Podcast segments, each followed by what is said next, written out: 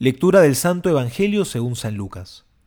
Aquel mismo día iban dos de ellos a un pueblo llamado Emaús, que distaba setenta estadios de Jerusalén, y conversaban entre sí todo lo que había pasado.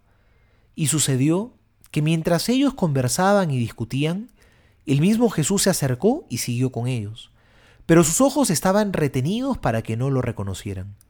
Él les dijo, ¿De qué discutís entre vosotros mientras vais andando? Ellos se pararon con aire entristecido.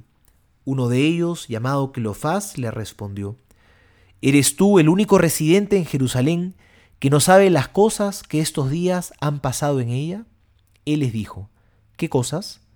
Ellos le dijeron, lo de Jesús el Nazareno, que fue un profeta poderoso en obras y palabras delante de Dios y de todo el pueblo como nuestros sumos sacerdotes y magistrados le condenaron a muerte y le crucificaron. Nosotros esperábamos que sería Él el que iba a librar a Israel, pero con todas estas cosas, llevamos ya tres días desde que esto pasó. El caso es que algunas mujeres de las nuestras nos han sobresaltado, porque fueron de madrugada al sepulcro y al no hallar su cuerpo vinieron diciendo que hasta habían visto una aparición de ángeles, que decían que Él vivía. Fueron también algunos de los nuestros al sepulcro, y lo hallaron tal como las mujeres habían dicho, pero a él no le vieron. Él les dijo, Oh insensatos y tardos de corazón, para creer todo lo que dijeron los profetas. ¿No era necesario que Cristo padeciera eso y entrara así en su gloria? Y empezando por Moisés y continuando por todos los profetas, les explicó lo que había sobre él en todas las escrituras. Al acercarse al pueblo a donde iban, él hizo ademán de seguir adelante, pero ellos le forzaron diciéndole, Quédate con nosotros, porque atardece ya y el día ha declinado. Y entró a quedarse con ellos. Y sucedió que cuando se puso a la mesa con ellos tomó el pan, pronunció la bendición, lo partió y se lo iba dando.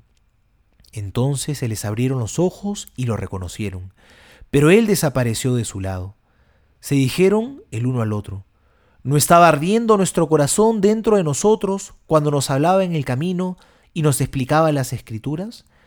Y levantándose al momento se volvieron a Jerusalén y encontraron reunidos a los once y a los que estaban con ellos que decían, es verdad, el Señor ha resucitado y se ha parecido a Simón. Ellos, por su parte, contaron lo que había pasado en el camino y cómo le habían conocido en la fracción del pan. Palabra del Señor, gloria a ti, Señor Jesús. Leemos hoy el conocido pasaje de los discípulos de Maús. Esta, Emaús, es una ciudad muy discutida, porque los arqueólogos aún no llegan a descifrar dónde quedaba ubicada. Por eso el Papa Benedicto XVI habló de, ella diciendo que quizá Emaús es símbolo de ningún sitio. Los discípulos, que tristes habían abandonado Jerusalén, no sabían a dónde se dirigían, porque al pensar que Jesús había muerto, ya no tenían dirección. Y eso nos ocurre a nosotros también, cuando perdemos de la mira a Jesús, nos terminamos desorientando. Pero lo cautivante de este pasaje es que Jesús sale a su encuentro.